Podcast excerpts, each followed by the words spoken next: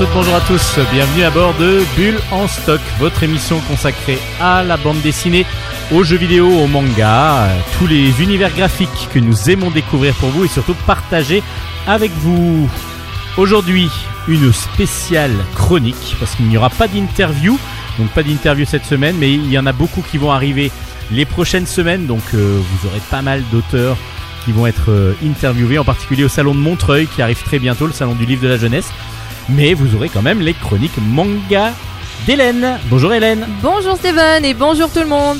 Alors, vous avez lu des belles choses, des bonnes choses Ah oui, j'en ai lu des, des très appréciables, on va dire, qui étaient sortis pour euh, Halloween et je vais me faire une joie de vous les présenter. Voilà, donc euh, on, on les, lit- on les pré- chronique un tout petit peu après Halloween, mais ça a l'air plutôt très agréable visuellement déjà. Là, on les a sous les, sous les yeux lors, euh, pendant, l'enregistrement, et ça a l'air très très mignon pour une, et puis l'autre qui a l'air vraiment très très bon. En tout cas, voilà, on va commencer par la chronique manga d'Hélène. Et ensuite, bah, j'ai pas mal de bandes dessinées à vous présenter, des anciennes, des nouvelles, des toutes récentes. Et on finira avec un jeu, un jeu vidéo. On finira avec un jeu vidéo. Je vous le dirai un tout petit Yeah. peu après ce que c'est. En tout cas, on commence tout de suite l'émission Bulle en stock. Allez, c'est parti pour cette semaine. Ikimasho. Ikimasho, si vous le voulez. Allez, bonne émission à tous. Ohayo, waga. Chronique manga. Chronique manga, Hélène, c'est à vous. Alors oh, bah oui. dis donc. c'est Là, je fais rapide aujourd'hui. Oui, oui, oui. Il n'y a temps. pas de souci. Du coup, bah, c'est donc, comme je l'ai dit plus tôt, deux, enfin, deux séries qui sont sorties en France pour Halloween dans la collection Soleil Manga. Enfin, j'ai l'édition Soleil Manga dans la collection Gothique. Alors, on va commencer par lequel? Je vous laisse choisir, Steven. Pouf pouf. C'est ce rat, lui. Ok, Chocolate Vampire, écrit par Kyoko Kumagai. Donc, il y a déjà deux tomes qui sont sortis, enfin qui sont sortis en même temps en France. C'est ça, c'est sorti simultanément. Les deux premiers tomes sont sortis en même temps. Donc si vous aimez le premier, je pense que le deuxième euh, vous plaira aussi. Mm, mm, tout à fait, les deux vont, enfin les deux vont bien dans la lecture à la suite. Et moi qui me disais euh, que ça me paraissait un peu enfantin pour moi, enfin par, enfin enfantin. Je vais vous Faut- expliquer. faut mais, savoir euh, qu'elle a 72 ans. Voilà. C'est pour ça. n'est-ce pas? Non, mais euh, au début, je me suis dit, je sais pas si je vais avoir envie de lire la suite. Puis finalement, à la fin du tome 2, je me suis dit, ah, quand est-ce que le tome 3 sort Alors du coup, de quoi ça parle? Ça parle de vampires, mais euh, sous un Et de angle- chocolat. Et de non même pas. Cho- J'ai pas encore, j'ai pas encore vu le chocolat. D'accord, Chocolate Vampire, il n'y a même pas de chocolat Il y a même pas de chocolat dedans pour le C'est moment, frustrant. n'est-ce pas? Mais du coup, ça parle donc des. En fait, c'est dans un monde, enfin, c'est dans notre monde, mais ça part du principe que les vampires et les humains vivent mm, ensemble, ils cohabitent normalement parce qu'en fait, les vampires peuvent signer un pacte avec des humains et du coup, ce pacte signifie que le vampire ne peut plus se nourrir que du sang de la personne avec qui il a fait le pacte. En fait, souvent, c'est lié à des mariages. Sauf C'est- que. C'est très, c'est très réaliste du coup. Mais oui, moi Voilà, je trouve. Bah, ce qui est d'autant Parce plus que ma femme réaliste. est une vampire. Ah, c'est pour ça. Oui, Bah, ce qui est d'autant plus réaliste, c'est qu'ils se retrouvent confrontés, parce que ça se passe donc à notre époque, ils se retrouvent confrontés au cas des, euh, des divorces qui sont de plus en plus nombreux, et qui posent des gros soucis avec les vampires, qui du coup parfois se retrouvent, su- enfin subissent du chantage de la part des personnes avec qui ils avaient fait le pacte, qui, leur, qui les empêchent de prendre de leur sang, et du coup bah, les vampires deviennent fous parce qu'ils euh, parce qu'ils deviennent affamés. Enfin, du coup on a deux trois moments à faire à des vampires qui ont mal tourné à cause de ce genre de choses. Mais du coup, ça se focalise sur l'histoire de deux personnages, donc un vampire et la jeune fille avec qui il a fait le pacte. Et comme je suis nulle, j'ai perdu leur nom. Voilà. Je- Voilà, parce qu'elle n'a suis- pas pris de notes. Parce que j'ai pas pris de notes, Alors parce que, que je... la base, la base, de c'est de prendre c'est de des prendre des notes. notes pour être sûr de pouvoir retrouver, lorsque l'on le souhaite, ces petites euh, informations qui sont utiles. le, le garçon, son nom de famille, c'est Kagarizuki. Voilà, j'ai retrouvé. D'accord. Voilà, voilà. Et moi, j'aurais bien aimé le nom de la fille. C'était Bah oui, tant vraiment elle qui m'intéressait vraiment Tant qu'à davantage. faire. Voilà, je la mets complètement en porte Et bah, c'est Chiyo. La fille s'appelle Chiyo. C'est bon, j'ai retrouvé. La fille s'appelle Chiyo et le garçon s'appelle Setsu. Son prénom, c'est Setsu. Et donc, ils étaient tombés amoureux quand ils étaient tout petits. Ils ont fait le pacte quand ils avaient 6 ans. Sauf que maintenant, ils en ont 14-15. Et la fille, en fait, entre-temps, elle a été traumatisée par la, par la mort de ses parents, assassinée sauvagement par des vampires. Donc, du coup, elle a voulu prendre ses distances avec, euh, avec, euh, avec Setsu. D'accord. Donc Mais ce sauf sont que lui, il plutôt a- des ados du coup. C'est des ados, mais lui il est, com- il est toujours complètement fou d'elle et puis de toute façon il a besoin d'elle donc elle continue de lui donner son sang sauf qu'elle a pris beaucoup de retrait vis-à-vis de lui et c'est donc leur histoire à tous les deux dans ce monde qui est comme le mien, comme le nôtre pardon comme je l'ai dit tout à l'heure. Alors du coup elle, elle a décidé de devenir chasseuse de vampires pour lutter contre les vampires qui ont commencé à à euh, devenir fous justement par le manque de sang etc. Et lui, bah, du coup, il vit sa vie de vampire, d'autant qu'il est né dans une famille euh, très, très, très respectée, très puissante, avec un sang très pur, etc. Ce qui est assez marrant, c'est que l'auteur ne rend, enfin, dans ses notes, explique qu'il ne veut pas rentrer dans le stéréotype du vampire en disant que, par exemple, ces vampires vont vieillir, qu'ils euh, ont une longévité de vie commune à l'homme. C'est juste que, par contre, ils, euh, ils, sont, ils sont immortels dans le sens où on ne peut pas leur porter deux coups mortels. On peut juste mais les grave- mourir on peut de- de gravement les- mais ils peuvent mourir de vieillesse ou de manque de sang. Mais un humain avec une arme à feu, par exemple, pourra l'affaiblir, le blesser grièvement, mais pas forcément le tuer. Donc le pieu dans le cœur et tout ça ne marche pas. Alors ça, ils en parlent pas. Peut-être que plus tard on le verra. Et ce qui est donc l'auteur donc Yoko Kumaga, il dit non, moi j'ai pas envie de rentrer dans ce stéréotype. Vous verrez tous mes euh, tous mes vampires seront pas des euh, des personnages ultra sexy et tout. Je suis désolée, mais si. Bah, De toute façon, ils ont des, des difficultés pour faire des, des, des, des moches en fin de compte euh, Oui. dans les mangas. Ah, Je trouve ils que la plupart du pas. temps, euh, ils ont vraiment de, justement un stéréotype de dessin qui fait dans les mangas, c'est ce qui me dérange des fois aussi, c'est que même euh, la personne euh, moche, c'est juste parce qu'elle a des lunettes. Ouais, par exemple. C'est, elle est super belle, mais elle a des lunettes. C'est, c'est un peu bizarre, ouais. Un, un auteur qui, qui est euh, l'exception qui confirme la règle, je dirais, c'est celui qui a écrit Death Note et plus récemment Platinum End. Oui, peut-être. Et il y a ouais. des personnages justement qui sont représentés comme étant des moches et justement avoir vécu de la, de la discrimination à cause de ça. Enfin, il y a toute une histoire par rapport Voilà. à un personnage en il y a particulier, quelques auteurs. Il y a voilà. Tezuka qui le faisait aussi. n'est-ce pas? En, en Ouais, ouais. exagérant beaucoup euh, les caricatures de ces personnages, en les écrasant, etc. Et Tezuka était un peu plus cartoon, mais avec euh, quand même justement un côté un peu Oui, ridicule vrai, de oui. certains personnages. Mais là, vraiment, dans, dans beaucoup de mangas, en plus pour ados, on a vraiment l'impression d'un stéréotype. Dans les de... mangas Il y a, il a pas beaucoup, il y a pas ouais. beaucoup de gros, par exemple aussi. Il n'y a pas, il a pas Il de a pas gros, de en tout cas pour gros, le il y a pas de moche. euh, voilà, on est toujours un peu sur le stéréotype graphique. Mm. Alors là, du coup, on Dans est un peu dans le même style. Après, c'est super beau Ah, il est très joli, et c'est très très beau. Mais par contre, il est vrai que euh, il rentre pas dans les stéréotypes du, du, vampire, mais peut-être Mais plus quand dans même un peu, ouais. mais plutôt plus dans le- les stéréotypes du manga C'est ça. moderne, dirons-nous. Oui, parce que- que, attend en si ce je peux me permettre d'en citer un autre qui est un manga, un de mon manga, enfin mon manga préféré, c'est Yu Yu Hakusho. C'est le même auteur que Hunter x Hunter.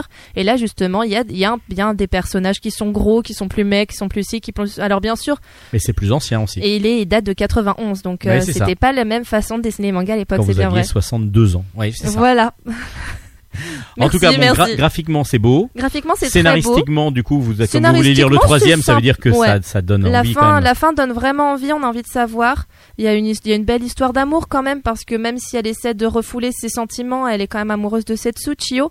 Il y a beaucoup de scènes euh, un peu érotiques, on sent le fantasme du vampire. Ce qui est marrant, c'est que les dessins sont un peu infantilisants, donc ça peut faire bizarre par moment. Oui, ça, ça dépend qui le lit. Voilà, voilà ça, moi, moi ça va, du haut de mes 74 ans, ça passe. Mais Et d'une femme de 74 une femme de ans. 74 ans, ça passe. Mais il y a, enfin, ça, c'est, c'est tellement beau. Puis ouais, c'est, oui, c'est quand même à la limite de l'érotisme par moment, parce qu'à chaque fois qu'il vient pour lui mordre, pour la mordre, pour prendre son sang, il y a toujours, euh, c'est souvent dans une chambre que ça se passe, etc. Enfin, enfin voilà, mais ça. C'est dans le cou, donc coup, il y a Voilà. le côté baiser du coup. Cou, d'autant qu'ils sont ados, qu'ils se cherchent, qu'il euh, y a ce côté où ils se disent est-ce qu'on va aller plus loin ou pas justement? Il y a tout ce questionnement de de, euh, de la découverte de son propre corps en tant qu'adolescent qui est assez intéressante. Et mais c'est un c'est dans la collection gothique, mais c'est clairement un shojo. hein. Euh, Il y a là les enfin c'est que quasiment que tourné sur l'histoire d'amour et quand même la bagarre entre les vampires qui sont devenus euh, fous Fou. et Chiyo qui est, qui est devenue une chasseuse de vampires. Les Voilà. références, du coup Donc les références, c'est Chocolate Vampire aux éditions Soleil Manga et collection Gothique. Les tomes 1 et 2 sont sortis pour Halloween.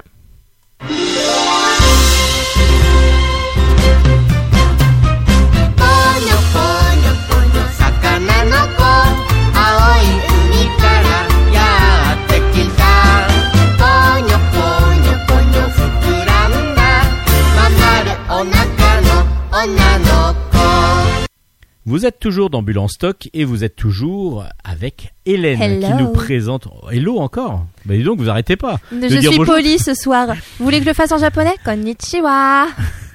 Et donc Hélène était en train de nous présenter des mangas comme à son habitude et là elle va passer sur une deuxième série qui vient de sortir aussi qui encore parle de là non pas de vampires mais de sorcières. Sorcière, sorcière en formation. Le dessin est de Hama et le scénario de Sako Aizawa. J'ai demandé à Steven de me mettre le jingle Pogno juste avant parce qu'il y a des belles références à, au dessin, à la Kiki la petite sorcière de Miyazaki dans Tout ce manga et du coup j'ai voulu, je me suis dit que ça allait très bien avec. Et c'est sorti aux éditions Soleil. Soleil et Soleil euh, collection gothique comme la série précédente. Alors de quoi ça parle? Ça parle bah, comme dans Kiki la petite sorcière, c'est-à-dire que ça parle d'une jeune fille qui a fait des études de sorcellerie, qui a, qui a grandi, qui a appris à, être, à devenir sorcière et qui euh, doit aller dans un village pour devenir la sorcière de ce village. C'est exactement comme Kiki. En plus, elle est suivie d'un petit chat noir. Mais sauf que le petit chat noir, depuis qu'elle a quitté son école, bah, il parle plus. Alors que Kiki, il continue de, Gigi continue de lui parler pendant qu'elle est dans le village jusqu'au moment où elle perd ses pouvoirs et que du coup, elle n'arrive plus à communiquer avec lui. Alors Kiki la petite sorcière, c'est un long métrage de Mi- Excellent si vous ne l'avez pas vu. Pardon. bah, comme beaucoup de, des longs métrages de Miyazaki Tous. dans la collection euh, donc euh, Ghibli que vous allez trouver en facilement dans le- dans un vendeur de, de Blu-ray, de DVD et ainsi de suite. Euh, donc c'est un- une des grosses références. Ben, le studio Ghibli de toute façon avec Miyazaki, c'est beaucoup beaucoup de références. Il y a Totoro, Le il y a voyage de Porco Rosso, Chihiro, qui Porco Rosso. beaucoup beaucoup ne connaissent pas Porco Rosso parce que c'est un des premiers, euh, un des plus anciens. Le château dans le ciel et ainsi de suite. Donc il y a beaucoup beaucoup euh, évidemment le voyage de Chihiro et et ce sont des grands grands classiques du du, du manga animé et par contre en long métrage. Un peu comme fait Disney aux États-Unis en fait. Exactement, à part que euh, voilà, souvent on entend animé euh, en, en série télé, alors que là ce sont des longs métrages. C'est vraiment des longs métrages là, pour le des- cinéma. Et c'est vraiment fait pour ça. Miyazaki se veut être un non être un cinéaste vraiment euh, adapté cinéaste. et c'en est un. Il est de, de grands talents. Mais on va je, revenir. je rappelais juste la référence Ouais. parce que du coup c'est le monde pas, pas tout le monde ne l'a pas forcément. Mais allez voir Kiki la petite sorcière, c'est super mignon, super bien fait. C'est sublime.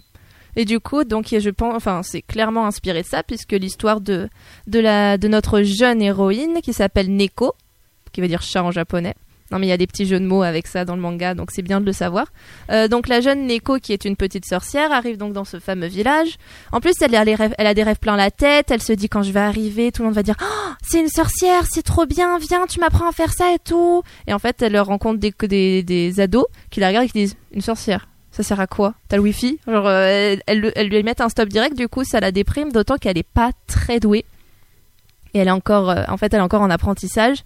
Elle va essayer de s'améliorer en rendant des services, etc. Mais pour le moment, elle n'a pas réussi à se faire connaître. Et c'est grâce à l'aide d'une euh, d'une collégienne, elle qui justement a beaucoup d'admiration pour les sorcières, qui va l'aider, qui va l'héberger et qui va lui faire rencontrer des personnes pour se créer des contacts et utiliser ses pouvoirs de la bonne manière comme elle voudrait le faire.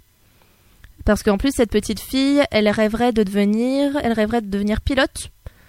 Sauf que sa mère s'y oppose et du coup, pilote de quoi De ballet pilote d'avion. Ah d'accord. Pas de Ah oui, pardon. Mais Parce justement, que du pour coup, une euh, sorcière, pour moi, c'est sur un ballet. oui, c'est vrai, mais elle, elle est pas sorcière, mais elle rêverait de devenir. Elle s'appelle Kitsuka. Elle Ah rêverait- non, je pensais que c'était euh, la- la- la- l'héroïne. Ah non, pardon, oui. J'ai Non, mal compris. autre pe- non, mais c'est moi qui ai mal Je me suis expliqué. endormi, c'est ma micro-sieste du- de la 15e minute de l'émission. Ah, c'est normal. À pile poil en plus. Non, non, pas tout à fait, c'est un petit peu avant là. Un petit peu avant. J'ai commencé à- à sombrer un petit peu avant. Ah, ça va pas, hein. faut reprendre le rythme. Mais du coup, la petite Kitsuka, c'est elle qui va héberger notre chère Neko, qui est donc la sorcière. Et elle, son rêve, c'est de devenir aviatrice parce que son père l'était. Et euh, du coup, en fait, leur première euh, belle relation, enfin, elles vont du coup, enfin, Neko va lui proposer de faire, de faire un tour de ballet avec elle. Et c'est là qu'elles vont commencer à, à vraiment devenir amies. Et Kitsuka décide de l'aider donc euh, dans son dans son périple déjà pour trouver tout simplement un endroit où vivre. C'est marrant parce que c'est vraiment une ado. J'ai l'impression de revivre. Enfin moi ça va, j'ai pas eu de soucis, mais plutôt mes camarades de classe à l'université. J'ai l'impression de revivre ce qu'ils ont vécu quand ils étaient à la recherche d'un appartement crous, quand ils étaient à la recherche euh, de quand ils faisaient la queue pour euh, avoir leur bourse pour pouvoir se nourrir. Et c'est un peu ce qu'elle fait sans la bourse, c'est-à-dire qu'elle euh, elle cherche un logement, elle essaie de trouver un moyen de se faire de l'argent, etc. Parce que pour le moment elle n'a rien à part un sac à dos et son balai. Et quand même ses pouvoirs. Ces pouvoirs qui Qui sont apparemment assez faibles. Ouais, qui casse pas trois pattes à un canard. hein. Elle, euh, à un moment justement, elle doit, elle doit partir à la recherche d'un chat, et c'est pour ça que c'est assez marrant parce qu'en japonais, ils ont essayé de le rendre en français, mais ça marche moins bien. Euh, là, il y a une grand-mère qui dit j'ai perdu mon chat. Du coup, en japonais, ça donnerait euh, Neko sagashiteimasu. Et du coup, la petite, elle se regarde et dit Neko? Alors moi, enfin, Ouais, pour- ouais, d'accord, pourquoi oui. Et euh, du coup, il y a un petit jeu de mots qui marche moins bien avec euh, la traduction, mais bon, Neko, ça reste un mot que beaucoup de gens connaissent quand on s'intéresse au manga. Et, euh, et du coup, bah, il, elle part à sa recherche, elle se sert d'un sort pour essayer de voir dans quelle direction est parti le chat. Et en fait, son sort l'emmène littéralement à l'opposé. Elle trouve un chat qui est pas le bon. Enfin, elle est vraiment pas douée, mais elle, au moins, elle fait preuve de bonne volonté. Elle est très attachante. L'histoire est très mignonne. C'est un peu du, c'est ce qu'on appelle du nichijo, c'est-à-dire euh, du de la vie de tous les jours, mais romancé et euh, et ça en devient très intéressant. Mais moi, je l'ai je l'ai beaucoup aimé. Il est très mignon, lecture agréable. Donc même peut-être plus jeunesse là cette fois-ci. Là, c'est plus jeunesse. Ça donne. euh, je pense que ça peut, bah, un peu à la manière de Kiki la petite sorcière, ça peut aiguiller des, des jeunes filles qui qui savent pas trop comment s'y prendre dans leur relation, etc. Et qui manquent de confiance en elles aussi parce que Neko, elle est douée en rien, mais en rien du tout, même pas pour faire le ménage, même pas pour cuire des pâtes, elle en est incapable. Donc du coup, euh, ça peut peut-être mais elle, euh, elle donne euh, tout ce qu'elle peut. Et au final, elle arrive quand même à faire des belles choses et et à obtenir ce qu'elle veut quand même parce qu'elle a la volonté. Peut-être que si vous connaissez une jeune fille qui a des problèmes de confiance en soi, peut-être que ce manga peut être une bonne manière de, euh, de redonner le sourire à cette jeune fille, d'autant que les dessins sont adorables. Les dessins sont très très beaux, assez justement plus jeunesse que qu'ado. Euh, Mhm. Moi, en tout cas, c'est d'a- d'après ce que j'aperçois. Euh, je pense que voilà, ça peut être vraiment un manga pour les 8-9 ans jusqu'après adolescents, Ah évidemment. oui, oui. On va dire collégien, ça peut être Collégien, très bien. prend, c'est très très large. ouais. 10, 10, voilà. à Quand on, voit 10 ans. la, quand on voit la pochette, on pourrait même croire qu'il est déjà adapté à, le- à la télévision, mais pour, je n'en ai, je n'ai pas trouvé ses traces pour le moment. Mais Bah, peut-être qu'il est en cours parce que ça fait, ça fait très, ça fait très euh, dessin animé. Très euh, dessin animé, tout à Et fait. c'est ça qui fait que le dessin est fluide parce que d'un autre côté, le crayonné, le crayonné est aussi propre, si je puis me permettre, qu'un qu'un dessin animé. On pourrait, on pourrait, presque vra- on scanner pourrait et puis- presque scanner et mettre directement, en, mettre directement en, euh, à la télévision, ce qui ne fonctionne pas forcément avec d'autres mangas qui parfois sont plus dans, enfin, qui se veut, qui se veulent avoir un style graphique manga, ce qui est le cas justement de Chocolate Vampire, qui est un style graphique très raffiné, très très beau, mais qui ne conviendrait pas en l'état à l'animé. à l'animé. Voilà. Alors la référence. Donc la référence est sorcière en formation chez Soleil Manga, collection gothique. Merci Hélène. Mais de rien. On se retrouve à la fin de l'émission pour se faire un petit coucou euh, de, de, De revoir. politesse. Et puis la semaine prochaine, évidemment, on revient avec la chronique manga.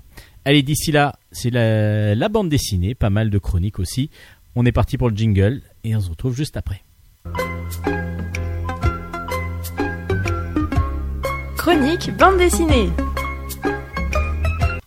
Et c'est parti pour la bande dessinée. On va commencer tiens par du comics avec euh, deux comics euh, qui sont sortis aux éditions Delcourt. Euh, tout d'abord euh, un Star Wars, un Star Wars qui s'appelle Star Wars Dark, Vador, les contes du château. C'est un collectif d'auteurs qui continue donc cette saga aux éditions Delcourt dans la collection Star Wars. Cette fois-ci, on suit une bande de rebelles qui doit pénétrer euh, dans un des endroits les plus effroyables de la galaxie. Et oui, c'est le château de Dark Vador. Pour ça, il faut quand même qu'ils se distraient un peu euh, avant de se de, s'attaquer au gros de leur sujet. Et ça va être donc plusieurs récits qui vont euh, à chaque fois une histoire, une petite histoire à chaque fois qui va être racontée par un des protagonistes, Lina euh, Graff ou Crater, et puis à leurs amis aussi. Et à chaque fois, ils vont devoir, euh, enfin, on va avoir une petite, une petite histoire où il va y avoir soit des trahisons, soit euh, vraiment des attaques. Enfin voilà, il y a vraiment une histoire à chaque fois. Donc on a trois ou quatre, euh, trois ou quatre petites histoires, et donc c'est relié sous forme d'intégrale avec les contes du château de, de Dark Vador, c'est-à-dire que le lien est fait entre chaque petite histoire avec ce vaisseau qui doit attaquer le château de Dark Vador. Pour ceux qui sont fans de Star Wars, c'est toujours, on est toujours sur du très très bon. Il faut savoir que la saga Star Wars euh, compte maintenant des centaines, euh, ouais, des dizaines. euh, je pense qu'on n'est pas loin d'une centaine quasiment d'albums. Alors oui, de fascicules aux, États-Unis évidemment, mais là, Delcourt réédite vraiment tout, tout, tout, tout ce qui a pu sortir et tout ce qui sort encore autour de Star Wars. Donc pour les fans purs, durs, ça va être euh, du, du pain béni et ça va être vraiment quelque chose qu'ils vont attendre et qu'ils adorent. Après, ceux qui aiment les juste Star Wars comme ça, bah, ça peut être un très bon album. Pourquoi? Parce qu'il y a des petites histoires Donc du coup, il n'y a pas besoin de connaître les tenants et les aboutissants de tout. On, on- se prend vraiment au jeu de ces histoires autour de l'univers de George Lucas. Et puis pour ceux qui connaissent pas du tout, c'est peut-être pas l'album qu'il faut euh, par lequel il faut commencer. La saga Star Wars est tellement vaste et tellement dense que peut-être il faut connaître un tout petit peu Star Wars pour pouvoir apprécier au maximum cet album. Dessin, euh, graphisme très très euh, très très comment dire classique dans le milieu de de la du comics. Ça fonctionne très très bien et puis surtout ben c'est attendu par les fans de Star Wars qu'ils sont très très nombreux en France. Star Wars Dark Vador, les contes du château aux éditions Delcourt. Et puis dans un autre style graphique, un pur bonheur de retrouver Rob Guillory. Alors Rob Guillory, ça vous dit peut-être rien, mais c'est un des dessinateurs américains que j'adore et dont je vous ai beaucoup beaucoup parlé les dernières années. Pour ceux qui écoutaient déjà Bulle en stock, c'est le dessinateur de Tony Chou, le détective cannibale, vous savez, qui devait manger un morceau du corps pour découvrir ce qui s'était passé euh, quelques heures avant la mort du personnage. Là, il revient avec cette fois-ci un album complet, enfin une série complète. Là, en tout cas, c'est le premier tome qui vient de sortir aux éditions Delcourt, donc dans la collection comics. Ça s'appelle Farm Hand et euh, Rob Guillory cette fois-ci est seul est seul aux commandes de cet album et de cette série. Alors Farm Hand, euh, c'est un délire complet. Pour ceux qui aiment Tony Chou, vous allez apprécier, adorer cela parce que on est vraiment dans quelque chose de complètement fou. On va suivre Jedidia Jenkins, euh, qui est agriculteur et on va le retrouver. Alors c'est maintenant devenu un vieux monsieur. Il va retrouver son fils. Son fils arrive dans la ferme de son père avec ses enfants et sa femme. Alors on, va comprendre assez rapidement qu'ils se sont fâchés à un certain moment. On va comprendre pourquoi petit à petit. Mais ça, ce serait du trop gros classique pour euh, Rob Guillory. Non, le papa a créé une nouvelle race de plantes. C'est-à-dire qu'il a mélangé les plantes avec une avec une sorte de cellule humaine. Et donc toutes les plantes qu'il fait pousser c'est des plantes qui ont des organes. Donc on va faire pousser des arbres de bras. Donc du coup ben ça va donner des nouveaux organes. Ça va faire la création d'organes euh, pour euh, pour pour tout ce qui est ben, on peut faire des greffes et ainsi de suite on a des on a des fleurs avec des yeux on a c'est complètement la folie. On a une une fleur qui donne des nez par exemple. Donc dès que vous, vous allez vous mettre votre nez dessus euh, on va euh, on va pouvoir euh, éventuellement récupérer un nez pour lui- pour vous mettre dessus. Bon le nez sera vert parce que c'est une plante hein, quand même. Mais en tout cas ça permet de faire de la chirurgie réparatrice. Vous avez déjà vu, vous comprenez déjà le délire. Et ben, ce délire-là est augmenté encore par les personnages. Les personnages sont complètement loufoques, complètement fous, sont complètement imprévisibles et on a de tout. Il y a tout qui peut se passer. On a euh, ben, une, un chien qui à un moment donné, un tout petit chien tout sympa, qui se fait mordre par une des plantes et qui devient une sorte de gros monstre énorme euh, qu'il va falloir absolument euh, maîtriser, voire ben, devoir annihiler assez rapidement. Et puis on a tout l'histoire de la famille, la famille Jenkins. C'est une histoire un peu trouble. Il y a la maman qui n'est plus là, ben, apparemment elle est, décédée. Il y a la sœur qui est là. Et puis il y a aussi en plus dans ce petit village, dans cette petite ville de du fin fond des États-Unis, on a en plus, c'est juste l'élection du maire en ce moment. Donc il y a un maire qui veut être réélu et qui développe de plus en plus de maisons, et au contraire une femme qui euh, est très proche de la nature. Alors qui va gagner? Enfin voilà, il y a tout tout qui se mélange. On découvre tous ces personnages là dans ce premier tome de Farm Hand et c'est un pur bonheur. Rob Guillory, dans son style graphique et d'une précision déjà assez assez redoutable, mais en plus c'est très très caricatural. C'est d'une drôlerie, on a l'impression que c'est du cartoon et en même temps le propos est assez difficile, assez dur, enfin assez dur. C'est complètement, ça peut partir complètement en live avec euh, de, de- des arrachements de bras et ainsi de suite. On est dans quelque chose de complètement fou. Et c'est ce qu'on adore chez Rob Guillory, enfin moi ce que j'adore moi, et je ne peux que vous conseiller ce nouvel album qui s'appelle Farm Hand. Si vous avez aimé Tony Chou, vous allez adorer Farm Hand. Si vous ne connaissez pas Tony Chou, vous pouvez lire Farm Hand et vous irez vers Tonichu. En tout cas, c'est du pur bonheur. Je trouve que c'est ce qui fait, ce qui fait de beaucoup, ben voilà, ça change un petit peu des, des classiques du comics. Farmhand est une pure merveille d'écriture aussi parce que chaque chapitre est vraiment écrit d'une de différentes façons et du coup on se retrouve au début de chapitre en se disant mais attends qu'est-ce qu'on va avoir là? Et en fin de compte ça tout se rattrape bien point de vue donc euh, narration c'est très bon et point de vue graphisme c'est absolument magnifique l'histoire est géniale. Enfin voilà. Farmhand c'est un gros gros conseil de Bulle en stock c'est même peut-être une obligation de l'avoir dans sa euh, bibliothèque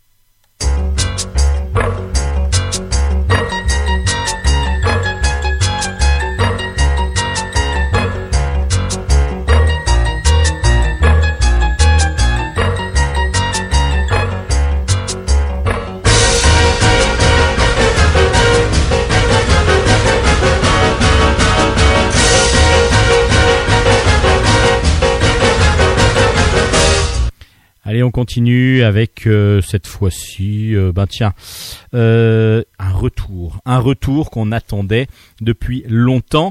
Et on va assister à un procès. Et oui, ce procès, on ne le voulait pas, on ne l'attendait pas, et en fin de compte, il va arriver.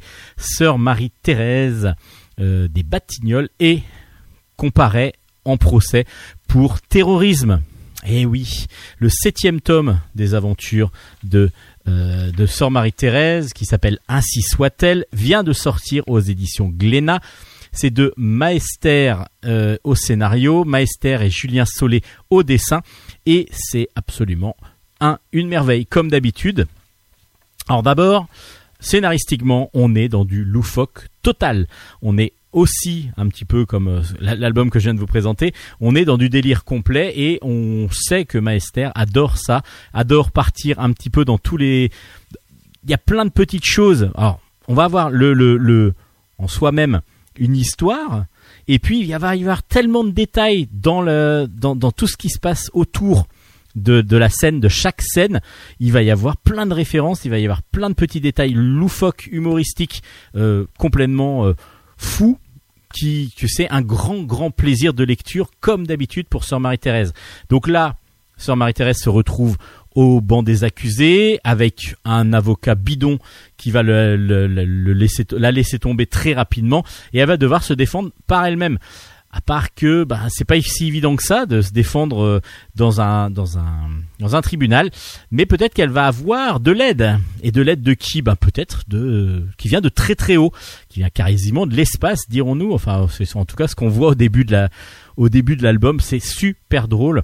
Et puis comme je vous disais, tous les détails à chaque fois Maester arrive et adore rajouter plein de petits euh, bah, ce que faisait aussi euh, Go- Gottlieb par exemple, plein de petits détails avec des choses complètement euh, qui, qui ne enfin qui ne sont pas dans le récit pur, mais plein de petits gags visuels euh, qu'il rajoute avec des pancartes, avec des personnages qui sont habillés de différentes façons, des jeux de mots complètement fous, complètement barrés. C'est d'une drôlerie pure, dure. Point vue graphisme, bah, Maester c'est super bon, on le sait, on le sait depuis longtemps. Il a été secondé pour la fin d'album par Julien Solé qui vraiment euh, reprend euh, aide en tout cas euh, la reprise de pinceau euh, magnifiquement aussi. Et puis les couleurs sont sublimes. Les couleurs donnent vraiment du volume à tout l'ensemble. C'est absolument sublime. Les couleurs sont vives très agréables à voir. Et puis on a plein plein de détails. Je sais que cet album-là, je l'ai lu une fois, je l'ai relu pour voir tous les petits détails, tous les petits gags qui se passent en second plan euh, dans, cette, dans cet album parce que c'est d'une drôlerie pure et dure. Si vous adorez euh, Ma- Sœur Marie-Thérèse, vous allez la retrouver, mais dans, bah voilà, elle est, elle est de mauvaise foi, elle est, elle peut être méchante, bien que petit à petit, elle, s'améliore vraiment beaucoup. C'est elle peut-être la plus gentille de tout ce qu'on peut retrouver dans l'album. C'est ça qui est assez original aussi, c'est que c'était quand même une bonne sœur complètement différente parce que pour ceux qui la connaissent pas, c'est une bonne sœur rock'n'roll euh, qui a des Santiago, qui euh, est prêt à donner des coups pour pouvoir faire passer la bonne parole, dirons-nous. Et puis qui adore euh, surtout la picolette, euh, la fumette, et puis euh, ben aussi le sexe tout simplement. Donc elle est complètement à l'opposé de ce qu'on peut attendre d'une bonne sœur. Mais petit à petit, je trouve qu'elle s'humanise, et puis elle, est- c'est vraiment elle qui est au profond d'elle-même, qui est la plus, la plus, la plus noble, la plus noble de toutes ces, de tous les personnages qu'on rencontre dans ces albums. C'est donc un pur bonheur de retrouver Sœur Marie-Thérèse dix ans après son dernier album. C'est vraiment un pur bonheur. Euh, Maester, Julien Solé euh, sont vraiment excellents toujours graphiquement. Et puis comme je vous disais scénaristiquement euh, Maester nous donne encore plein plein plein de bonheur et graphique et plein de petits détails qu'il faut vraiment remarquer dans les dans les planches. C'est un pur bonheur. Regardez juste la première page avec le sauveur enfin la première page. Il y a une, il y a une petite introduction disant euh, justement comme euh, que, que, que c'est dix ans après. Le sauveur d'argent là on a l'impression d'une couve une couve de comics, euh, c'est d'une drôlerie mais euh, redoutable. Vous pouvez pas ne pas regarder tous les petits détails et surtout ne- vous ne pouvez pas rire. Vous ne pouvez pas rire. C'est enfin, vous ne pouvez pas ne pas rire, pardon. Vous ne pouvez pas ne pas rire. Voilà, c'est comme ça qu'il faut le dire. Vous ne pouvez pas ne pas rire tellement c'est drôle et bien bien fait, super bien dessiné.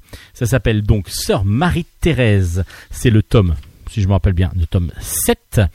C'est aux éditions Glénat et ça s'appelle Ainsi soit de Maester et Julien Solé. On continue avec de l'humour, avec de l'humour, avec la grande aventure, la grande aventure de Bouzard. Bouzard est un auteur de plus en plus reconnu et c'est tout à fait logique parce que il a un univers loufoque aussi euh, qui fonctionne toujours très très bien et surtout c'est très drôle et donc du coup ben ça a plaît vraiment à un grand grand nombre et les éditions Rookmout ont eu la très très bonne idée de regrouper dans un album donc huit petits récits d'une vingtaine de strips chacun avec des petits personnages. Ce sont des hommes préhistoriques tout simplement qui se baladent et puis qui vont vivre des aventures à part qu'il n'y a aucun dialogue. Tout est fait par enfin par petits par petites bulles avec des représentations graphiques à chaque fois. Donc on comprend tout à fait. Euh, ce sont que des pictogrammes que l'on retrouve dans les discussions que l'on que l'on voit dans dans, dans, cet album là. C'était des mini récits qui étaient sortis dans pour les abonnés de, de, Spirou. Vous savez que le- les abonnés de Spirou ont des petits cadeaux à chaque fois euh, lorsqu'ils euh, s'abonnent et puis dans chaque livraison. Et ben là, c'était des mini récits offerts donc pour euh, les par, par, par, par Spirou et les éditions Rougmout ont eu l'idée et c'est une très très bonne idée de le faire une intégrale. Alors le dessin est assez simple, mais on reconnaît tout à fait le trait de Bouzard. Euh, simple, efficace, voilà, c'est tout à fait ça, et c'est d'une drôlerie, mais redoutable. Alors on tourne les pages rapidement parce que on suit comme ça cette pérégrination de ces, personnages assez euh, alors le, début quand ils commencent à trouver le feu et puis qu'ils, ont chaud donc du coup ils enlèvent leur poil ils se rasent en fin de compte et puis eh ben ils, ils se retrouvent euh, à devoir offrir le feu à quelqu'un d'autre enfin bon je vous, vous raconte pas mais il y a toute une histoire assez rocambolesque sur l'idée des poils et puis euh, de la chaleur qui, va se dégager du feu et ainsi de suite. C'est d'une drôlerie, mais vraiment redoutable. Euh, c'est super bien dessiné, simplement dessiné, mais super bien dessiné. Et c'est donc une lecture, mais assez euh, rapide, mais fascinante, et on y revient. Moi, j'y suis revenu parce que une fois que j'avais lu assez rapidement bah, parce que ça avance assez vite et puis on a envie de voir les, les- la fin à chaque fois de chaque petit récit bah, on y revient pour euh, admirer davantage le dessin. Ça fonctionne très très bien. Alors en plus c'est du c'est du de la bichromie. On est sur du jaune orangé euh, et, et du noir et blanc. Et du coup on, ça, ça fonctionne super bien. C'est aux éditions Rookmout et ça s'appelle donc La Grande Aventure. C'est de Bouzard. Et puis je vais pas, pas je vais pas ne pas parler de d'autres choses avec les éditions Rookmout. Euh, les éditions Rookmout ont eu se, se regroupent se regroupent et créent. Alors vous allez pouvoir les, les aider sur euh, avec un financement Ulule si vous le désirez. Euh, ouvre une, un café librairie associatif qui va s'appeler les Boucaniers. Ce sera à Nantes. C'est au début 2020, enfin au début 2020, en janvier 2020 à Nantes. Donc il y a une librairie associative, un café librairie associatif qui va regrouper cinq grands, enfin cinq petites maisons d'édition qui deviennent grandes petit à petit. Bah, justement, tiens, je suis en train d'en parler. cinq maisons d'édition nantaises qui se regroupent pour faire une sorte de pôle où tout, où tout le monde va pouvoir se retrouver donc un café librairie associatif ces cinq maisons d'édition ces cinq éditeurs sont Roukmout Vite Cocagne Polystyrène petit à petit et ici même c'est pour ça que je disais petit à petit on va le construire et ici même ce sont cinq donc petits éditeurs qui se regroupent pour faire un lieu convivial autour de la bande dessinée et donc c'est vraiment très très bonne idée. C'est vraiment un lieu inédit où chacun va pouvoir se retrouver, va pouvoir discuter bande dessinée, va pouvoir euh, ben, boire euh, aussi euh, un petit peu parce que c'est un café quand même, faut pas déconner. Et puis on est à Nantes. et puis, mais du coup c'est une très très bonne idée. Et cette idée-là, si vous voulez la soutenir, vous avez la possibilité de passer par le financement Ulule. Le financement Ulule vous permettra donc de participer à cette élaboration du café librairie Les Boucaniers qui se trouvera au 6 allée Suzanne Bronel à euh, Suzanne Bronel Anthony 42 44 200 pardon à Nantes.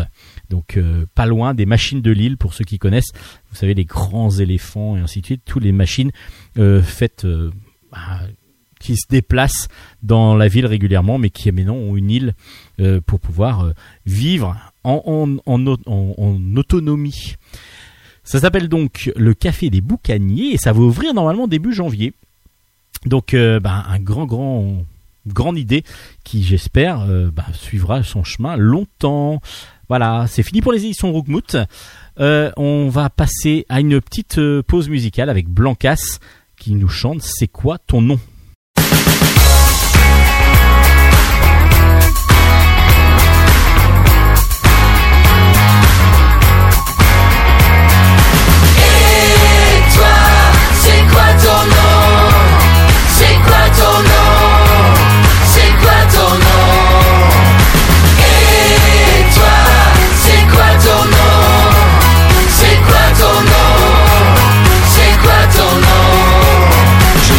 Et je suis en vie. Je m'appelle Eiffel et je suis Paris. On m'appelle Lisa mais je suis Vinci. On m'appelle là-bas quand je suis ici. On me nomme Poussière et je suis parti.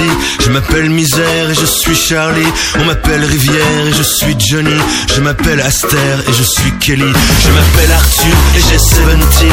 On m'appelle Solar, je suis Caroline. Je m'appelle Jedi, je suis Vendredi.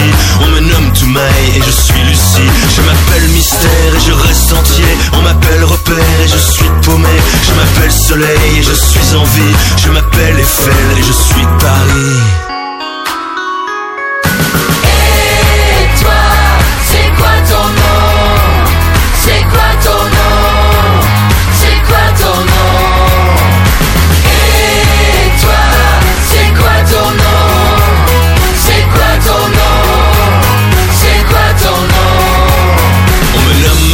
Cincinnati. On m'appelle Zindine et je suis Messi.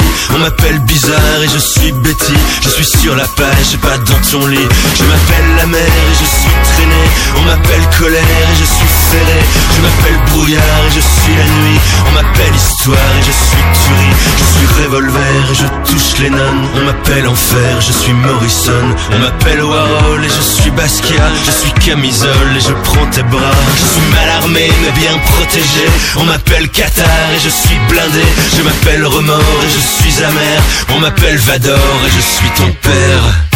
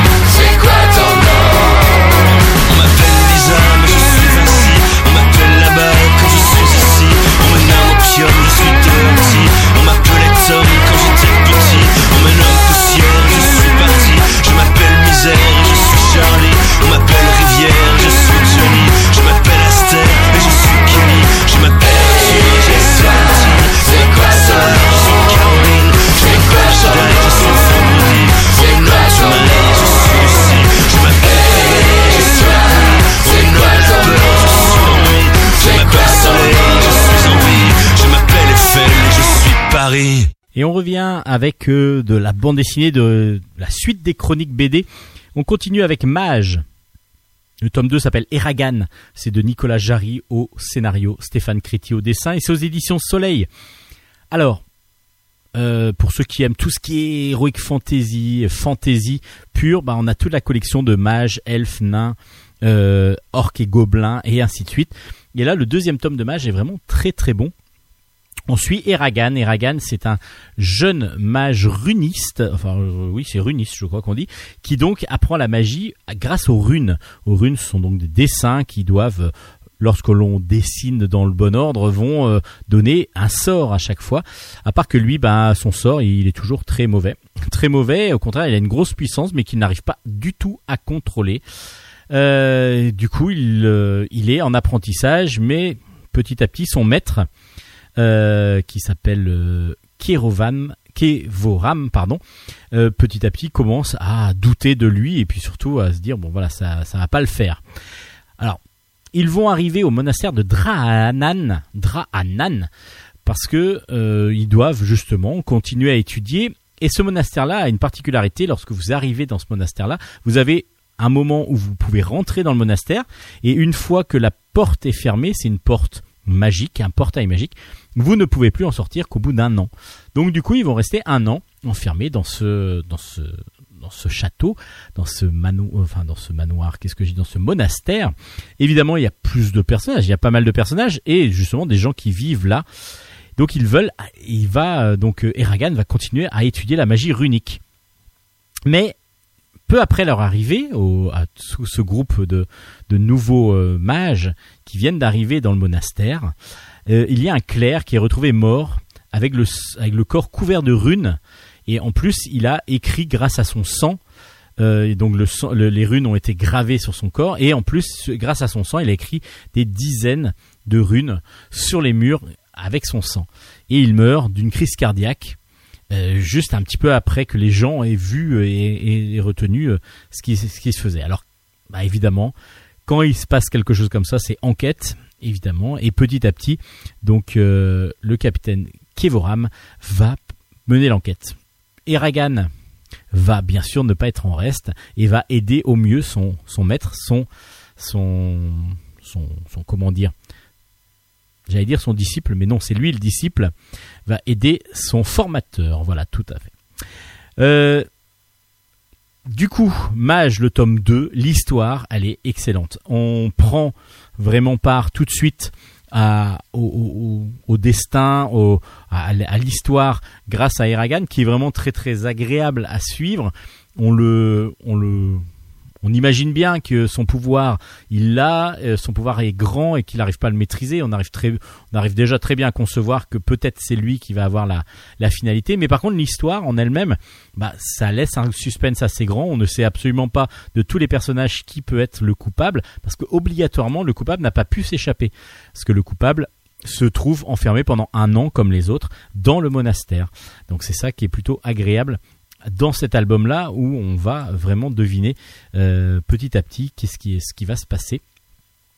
Euh, Mage, tome 2, bah, ça reste dans la tradition de, de tous ces albums-là, et graphiquement, bah, c'est Stéphane Créti, hein, à chaque fois que je, je parle de lui, je ne peux que dire du bien de lui, parce que j'apprécie énormément son boulot, et c'est vrai que là, graphiquement, il est encore vraiment excellent. Son, son dessin, il est fin, il est précis, il y a des scènes vraiment de, sur la fin qui sont impressionnantes. Je trouve que par contre la, la mise en couleur ne lui porte pas porte un petit peu préjudice au dessin qui ça lui ça étouffe un petit peu le dessin par moment et j'ai peut-être c'est la mise en couleur que j'ai un peu moins appréciée elle lisse peut-être un petit peu trop le dessin de Stéphane Créti. Bon, c'est une petite critique euh, négative, mais l'album en lui-même reste vraiment très très bon.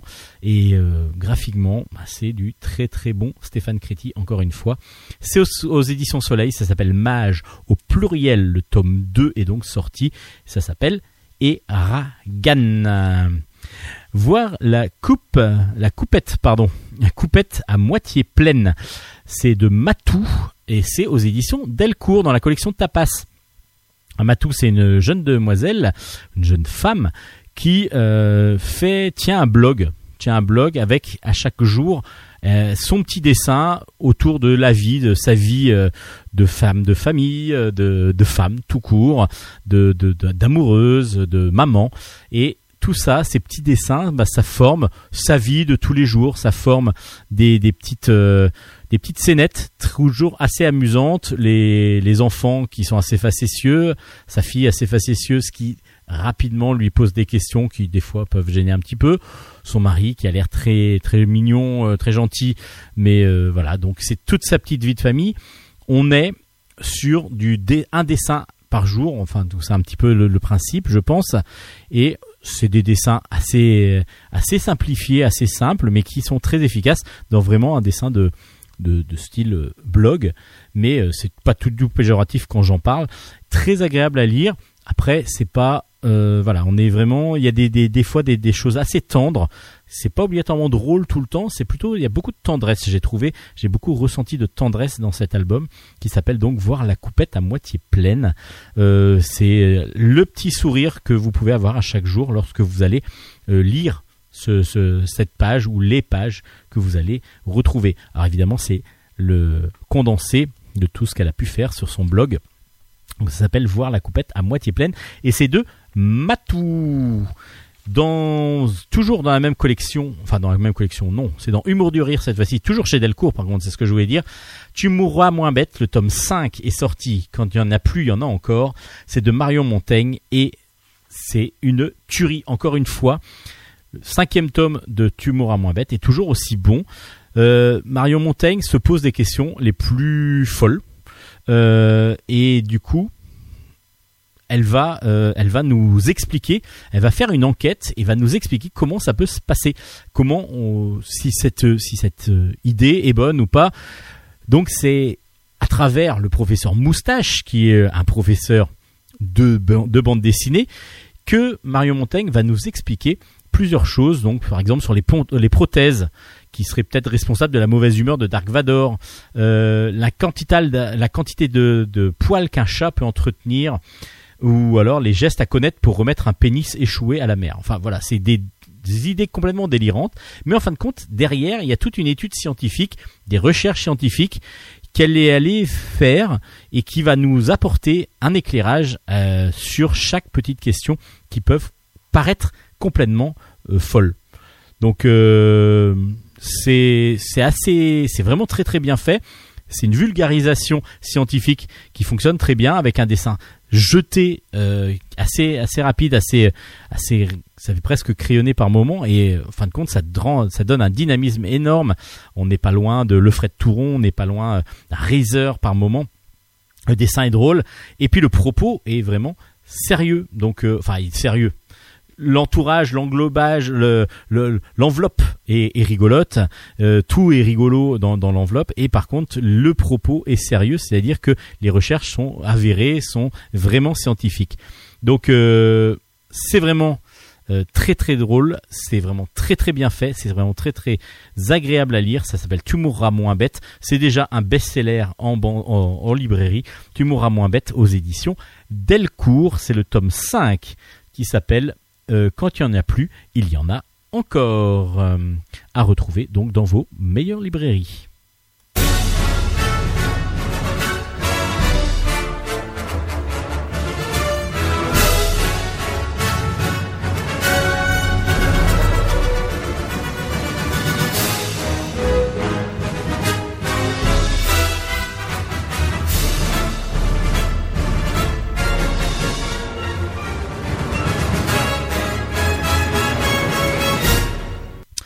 Continue avec euh, les albums euh, jeunesse. Tiens, on va commencer avec Le Loup en slip. Le tome 4 s'appelle Le Loup en slip, n'en fiche pas une. C'est un scénario de Lupano et, de Koé. Et c'est des dessins de Mayana Itoise. Et c'est aux éditions d'Argo. Alors Le Loup en slip, vous le connaissez peut-être pas. Bah, tout est dans le titre, c'est un loup qui est en slip. Voilà, c'est euh, un loup qui vit dans une forêt. Il, il a un slip, voilà, tout simplement, un slip rayé, euh, blanc et rayé de rouge. Et puis là, cette euh, fois-ci, on arrive au petit marché de la forêt. Le loup en slip est tout joyeux. Il s'achète un boboon avec des sous. Et ouais, bah oui, il a des sous, donc il a des sous. Mais justement, d'où lui viennent ces sous? Parce que personne ne le voit travailler. En fin de compte, personne ne sait quel est son travail. Est-ce qu'il a vraiment un travail justement? Il y a le vendeur de boboon, il y a euh, d'autres, bah, il y a les policiers, etc. qui, qui travaillent et donc qui gagnent leur argent. Mais le, loup en slip, comment fait-il pour avoir tout le temps de l'argent? Et ben justement, apparemment, il volerait peut-être cet argent. Et évidemment, bah, une suspicion arrive et les, les policiers vont faire leur enquête, vont mener leur enquête. On va comprendre assez vite que le loup fait pas mal de choses, mais souvent il est bénévole. Et ouais, il fait beaucoup beaucoup de choses pour aider les autres. Mais alors que va com- comment comment gagne-t-il son argent? Est-ce qu'il a volé son argent? Est-ce que c'est de l'argent qu'on a volé? C'est d'une drôlerie redoutable. Redoutable, c'est un album pour toute la famille, un peu plus pour les jeunes, mais c'est très très drôle. Le loup en slip n'en fiche pas une, c'est d'une c'est d'une super série, euh, c'est un petit conte euh, très mignon et qui raconte vraiment quelque chose. Alors Lutfrid Le et Paul Coé, vous les connaissez, c'est ceux qui font les vieux fourneaux euh, chez Dargo toujours. Et là, Mayana Itoise a fait son un style graphique assez jeté. On est un peu dans un semi-réaliste euh, drôle, plutôt cartoon quand même. hein, C'est quand même très cartoon, mais euh, vraiment dessin plus pour enfants. Et ça fonctionne super bien, super bien. C'est drôle, c'est émouvant par moments parce qu'on se dit ah, tiens, les, petites situations sont, sont très sympas. Donc c'est bien scénarisé. Euh, on est vraiment sur du très très bon dessin avec une- agréable à voir.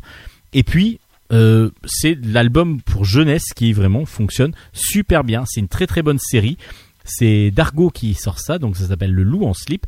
Je vous le recommande grandement parce que tout, toute la famille va vraiment vraiment apprécier ce, cet album et cette série hein, tout simplement. Là c'est le quatrième tome et je vous recommande vraiment l'ensemble.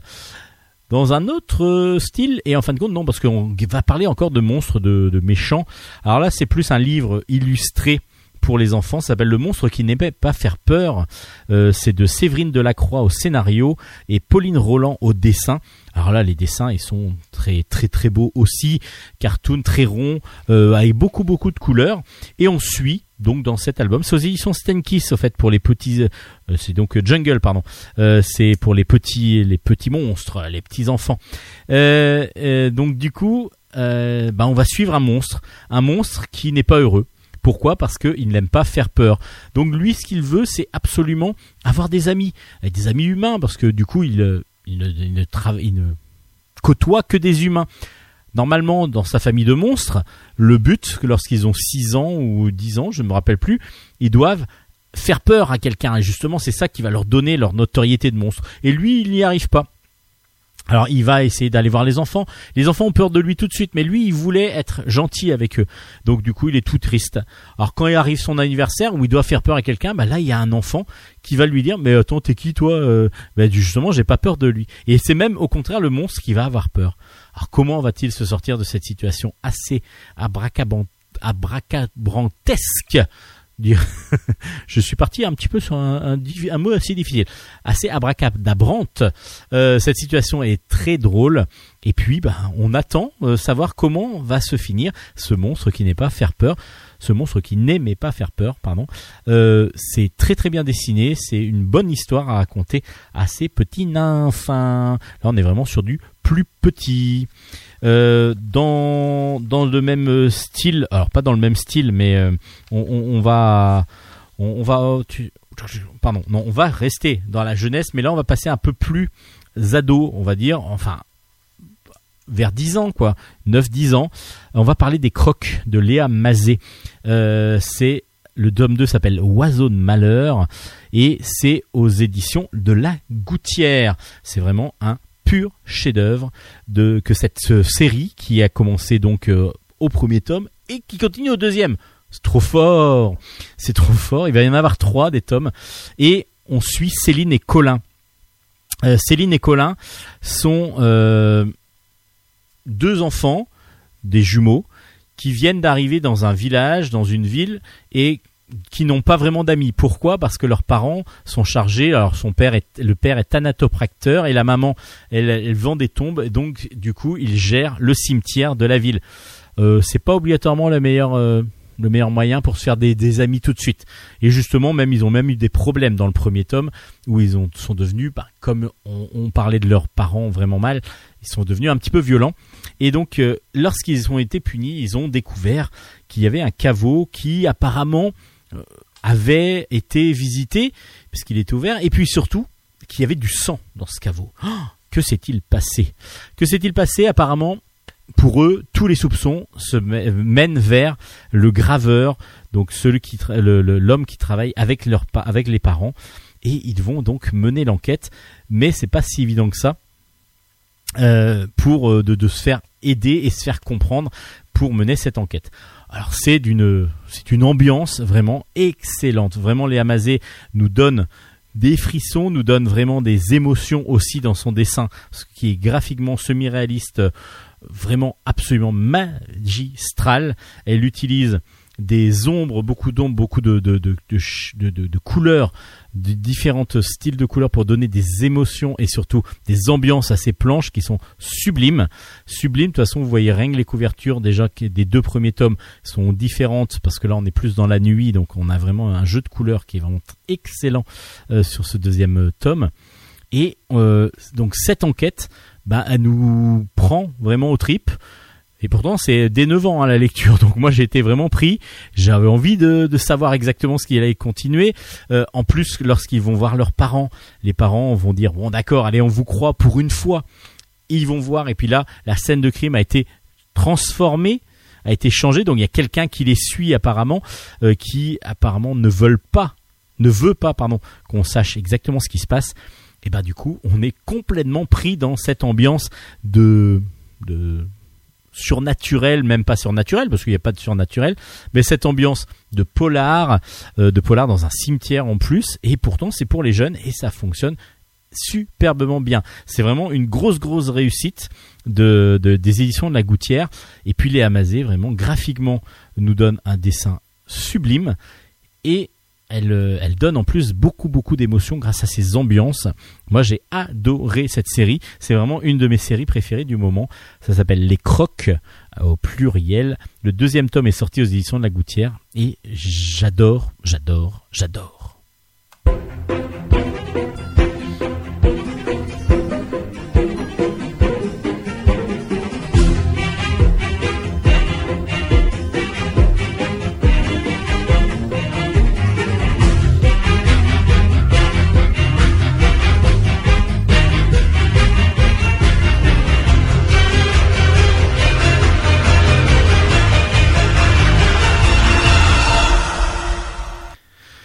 On continue avec encore deux, trois albums euh, pour la jeunesse euh, avec la Brigade des cauchemars. Alors pareil, c'est une série mais semi-réaliste aussi avec beaucoup de fantastique là par contre. Le tome 3 s'appelle Esteban. Alors le dessin semi-réaliste, euh, c'est de Franck Tilliez. Alors lui c'est un spécialiste du roman noir, du polar et Yom Guy Dumont au dessin avec un dessin magistral aussi une lisibilité terrible et c'est aux éditions Jungle. Alors qui est Esteban? Esteban, c'est un jeune homme. En fin de compte, il faut remettre un petit peu en perspective avec les deux premiers tomes. Alors ne n'écoutez pas trop si vous voulez pas. Enfin, le premier, les premiers tomes, je là, je vais vous expliquer. Euh, Il y a le professeur Angus qui envoie des des enfants dans les cauchemars des gens. Il a trouvé une solution pour aller dans les cauchemars des gens pour que eh, ces enfants puissent euh, changer un petit peu pour, pour apaiser les cauchemars des gens. Et en fin de compte, là, euh, là peut-être je vais spoiler un petit peu. Esteban est un enfant qui justement lui vient des cauchemars, vient des cauchemars et donc du coup il s'est retrouvé avec ses amis euh, qui sont venus le chercher. Lui, il est sous le choc, il a, il a fouillé dans les dossiers de la clinique, il a découvert donc qu'il était un personnage de cauchemar dans le tome 2. Donc il faut pas là justement écoutez bouchez-vous les oreilles. Ah, mais bon. Et à son réveil enfin il, il- voilà il, se réveille à un moment donné et là il se retrouve dans une chambre avec des parents. Et puis, comme si de rien n'était, c'est c'est comme s'il était un enfant normal dans euh, dans la vie normale. Alors que se passe-t-il? Bah voilà, c'est tout le suspense qu'arrive à mettre Franck Tilliez dans ce récit avec des dessins de Yomgi Dumont qui nous amènent tout de suite à l'intérieur des cauchemars, à l'intérieur de ce monde euh, fantastique qui nous paraît presque réaliste parce qu'il y a un côté réaliste de toute façon. Et ça nous entraîne vraiment loin dans beaucoup beaucoup d'univers enfin d'univers parce que quand on rentre dans les cauchemars évidemment on est dans un univers parallèle un univers différent. C'est absolument génial. Euh, en plus il se retrouve avec au milieu d'un cirque etc enfin c'est d'une une nar- narration qui est vraiment excellente. C'est vraiment un, un dessin euh, réaliste semi-réaliste pardon euh, qui tourne un peu plus qui, qui tend un peu plus vers le vers le vers le, le gros nez l'arrondi mais vraiment on est plus sur des dessins pour enfants adultes enfin enfants ados on, est à partir de 10 ans dans cette dans cette narration et dans ce graphisme et on est dans surtout un excellent excellent roman noir, un, un bon polar euh, fantastique, ça s'appelle La Brigade des Cauchemars et c'est une tuerie. C'est vraiment une tuerie. Alors je ne sais pas combien de tomes il doit y avoir, mais on, est dans ces dans, cette aventure vraiment vraiment très très très bien. On adore cette euh, série là. Ça, s'appelle Jung- Jungle Frisson. C'est la série euh, dans la, collection dans laquelle est sortie ce- cette brigade des cauchemars et je vous assure que vous allez adorer, adorer, adorer cette série. Un peu comme les crocs, on est vraiment dans le même style un peu graphique et aussi dans le même style de narration. Là, on a plus de, là, on a beaucoup plus de fantastique là par contre. Dans les crocs, on reste encore sur du polar pur. Là, on est sur du, fantastique avec la brigade des cauchemars. Le tome 3 est sorti donc aux éditions Jungle. Euh, allez, deux classiques qui sont sortis. Le tome 40 de Boule et Bill, Bill à facettes, ça s'appelle. C'était Christophe Cazeneuve au scénario, Jean Bastide au dessin, et c'est aux éditions d'Argo. Bon, je vais pas vous faire l'affront de vous parler de Boule et Bill. Bill, c'est le chien. Boule, c'est le petit garçon rouquin dont le maître du chien avec Caroline la tortue et puis on a toujours papa et la maman on a Pouf le voisin euh, le copain et puis euh, et puis la voisine qui est plutôt acariâtre et qui elle n'adore que les chats euh, bah voilà c'est du pur bonheur parce que Boule et Bill ce sont des personnages qu'on adorait avec Roba évidemment et qui ont continué à vivre et ça je trouve ça très très bien il y avait Véron qui avait repris le dessin et la Jean Bastide nous donne un dessin très rond, très agréable, qui se rapproche petit à petit vraiment de ce que peut faire Roba, et c'est un pur bonheur de lecture. Christophe Cazeneuve arrive à continuer à trouver des gags euh, assez, pour certains assez euh, dans l'univers vraiment qu'on connaissait de Roba, par exemple, toute l'histoire du bain évidemment. Là, on va suivre vraiment dans chaque dans chaque petite histoire, on va suivre vraiment Bill parce que du coup c'est Bill à facettes. On a plein de d'histoires autour de Bill, donc qui lui évidemment ne refuse absolument de faire de prendre un bain et donc comme ses parents et ses maîtres plutôt veulent à chaque fois lui donner, bah lui il essaye de les éviter au maximum. Ça fonctionne toujours très bien. Mais ce qui est aussi agréable, c'est que euh, et Bastide arrivent à moderniser un petit peu, c'est-à-dire que par exemple la tenue de la maman, ça m'a marqué, change et est beaucoup plus moderne que ce que peuvent l'être par exemple les dessins de l'époque de Roba, mais en même temps c'est assez logique. Ça évolue, mais le dessin aussi évolue. On ne reste plus dans les années 70, 80, euh, début 80 de la maman euh, comme elle était dans les albums de Roba. Donc euh, voilà, il y a toute une évolution qui se fait, mais c'est toujours très très agréable. Ne pas oublier que c'est quand même les 60 ans de Boule et Bill. Donc 60 ans, 40 albums. C'est vraiment du beau beau boulot pour tous ceux qui ont créé comme ça cet univers. Donc évidemment Roba, Laurent Véron, et puis Cazeneuve et, euh, et Jean Bastide pour ces derniers albums. Boule et Bill, tome 40, ça s'appelle Bill à facettes et c'est aux éditions d'Argo. Et puis ben une sortie qu'on attendait, qu'on qu'on retrouve avec grand grand plaisir, mais on, je vais vous l'annoncer vraiment avec tristesse. Alors c'est un peu bizarre, mais parce que le scénariste de cette série qui est absolument euh, génial, cette série, elle est drôle, elle est, on adore cette série, ça s'appelle Le Petit Spirou. Le tome 18 s'appelle La vérité sur tout. C'est de euh, Jean-Ry au dessin et Tom au scénario. Alors là, euh, c'est aux éditions Dupuis. On suit le petit Spirou qui va nous raconter euh, les histoires d'amour. Bah, c'est la vérité sur les histoires d'amour, la vérité sur les, amis, etc. Donc on retrouve du pur bonheur avec tous les personnages. Beaucoup Monsieur Mégo, euh, donc le professeur de sport dans cet album, euh, qui avec avec le petit Spirou. On retrouve sa, son, son, sa- son, arrière, son grand-père un peu moins. Euh, on retrouve sa maman aussi. On retrouve évidemment sa fiancée, sa chérie de tout le temps. Mais le gros, voilà, ce que je voulais dire, c'était rendre hommage en même temps à Tom, à Tom qui est décédé juste avant la sortie de l'album, et c'est une grande perte pour la bande dessinée franco-belge. Tom, c'est évidemment le petit Spirou. Il a aussi fait pas mal d'albums avec Jean-Ry de Spirou et il continuait encore à, écrire Soda aussi avec euh, avec un nouvel album qui devait sortir. Je, pense qu'il va continuer, qui va sortir avec euh, euh, Dan au dessin.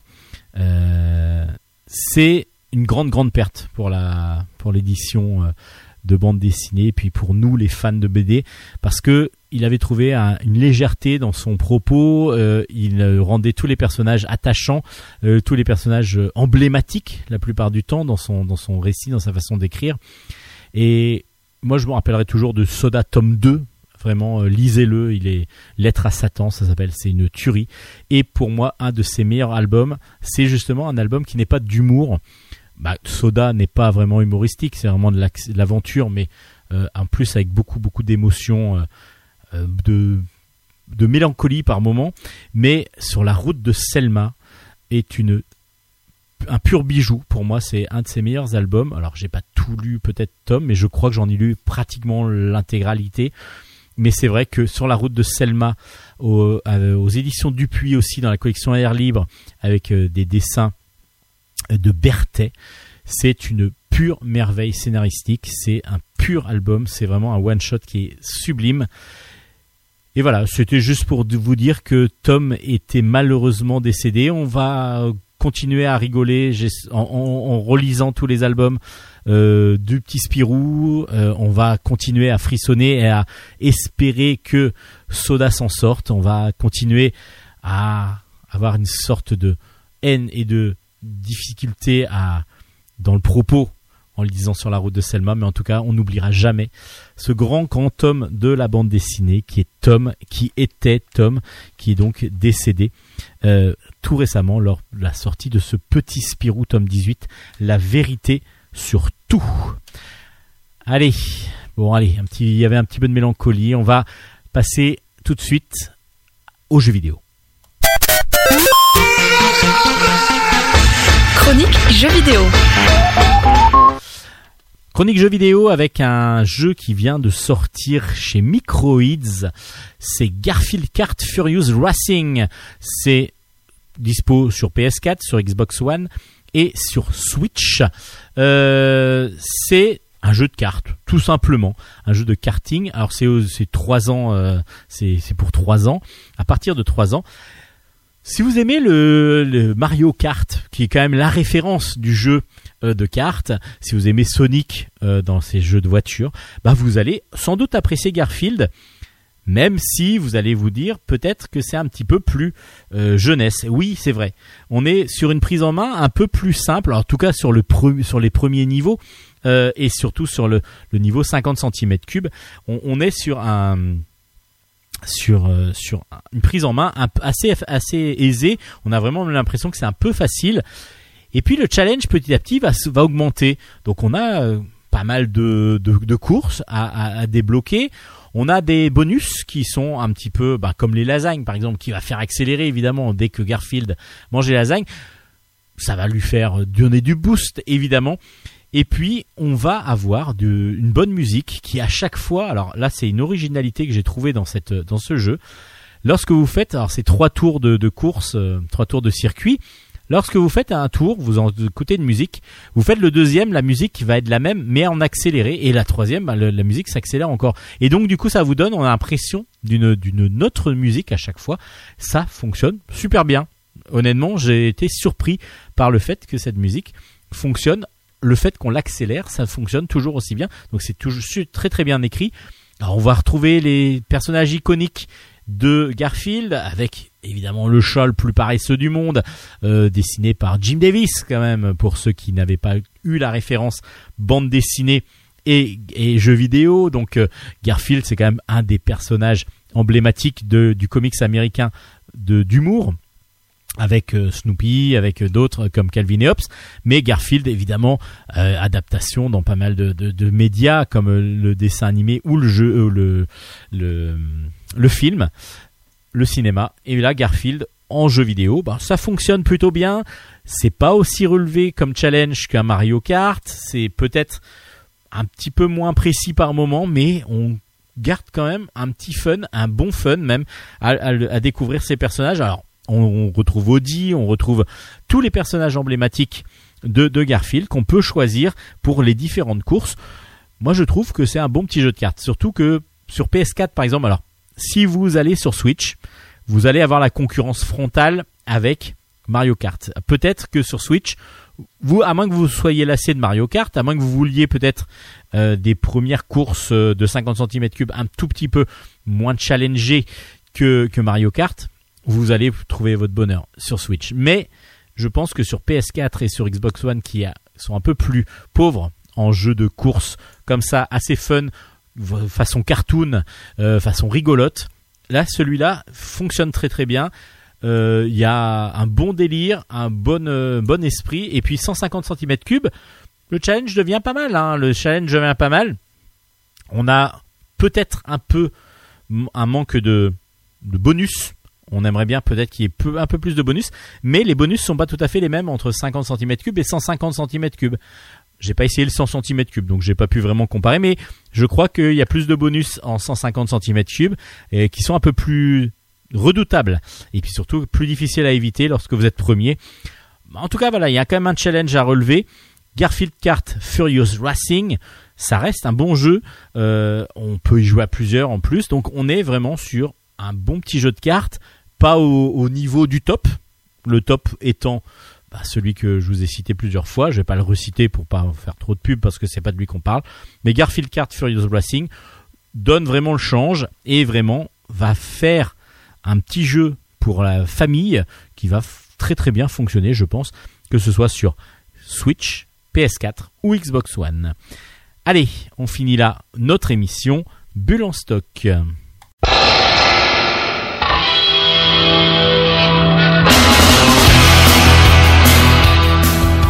Et voilà, c'est la fin de Bulle en stock pour cette semaine. Oh là là. Bon, on, a- Déjà on vous a quand même présenté beaucoup beaucoup de titres et C'est beaucoup vrai. de choses. Je me suis Donc- encore tellement attardée. Mais il n'y a pas de souci, au contraire, on est toujours content de vous entendre.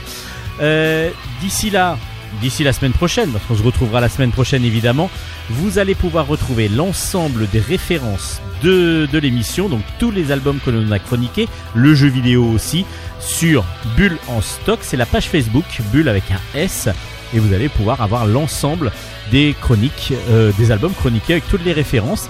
Et puis évidemment, ben, on est podcastable, donc euh, l'émission est à diffuser un peu partout et diffusée déjà partout et en plus Sans modération. sans modération vous pouvez l'offrir le, le- la conseiller n'hésitez pas n'hésitez pas aussi à mettre des, des j'aime l'émission et vous abonner éventuellement sur la page Facebook ça nous apportera aussi ben, de, de, la noto- pas de la notoriété c'est pas ce que je voulais dire mais des montrer que vous êtes que vous écoutez parce que souvent on a des écoutes on a des gens qui aiment bien et qui ne sont pas abonnés donc du coup le Oui. fait de ne pas s'abonner bah ça nous ça, on a l'impression qu'on n'a pas beaucoup d'écoutes et en fin de compte on en En a fait, on de en plus en plus Même Et- n'hésitez pas non plus à nous laisser des questions ou des suggestions ou quoi que ce soit pour qu'on puisse, enfin des questions pour qu'on puisse y répondre. Bah évidemment, sur notre page Facebook, on est là pour vous répondre volontiers. Hélène, Oui, la semaine moi. prochaine. Oui, je sais que c'est vous. La semaine prochaine, il y aura encore un peu de manga? Bah j'espère bien. Bah alors on y va pour le manga la semaine prochaine. C'est Et parti. à la semaine prochaine, il y aura de la bande dessinée aussi et normalement, il y aura des interviews. C'est beau. C'est beau. Ouais. Bah on dit euh, à nos auditeurs à la semaine prochaine. Mataraishu. Euh, D'ici là, portez-vous bien et puis lisez bien. J'espère qu'on vous a donné de bons conseils. Allez, bye bye, à la semaine prochaine. Ciao ciao ciao ciao.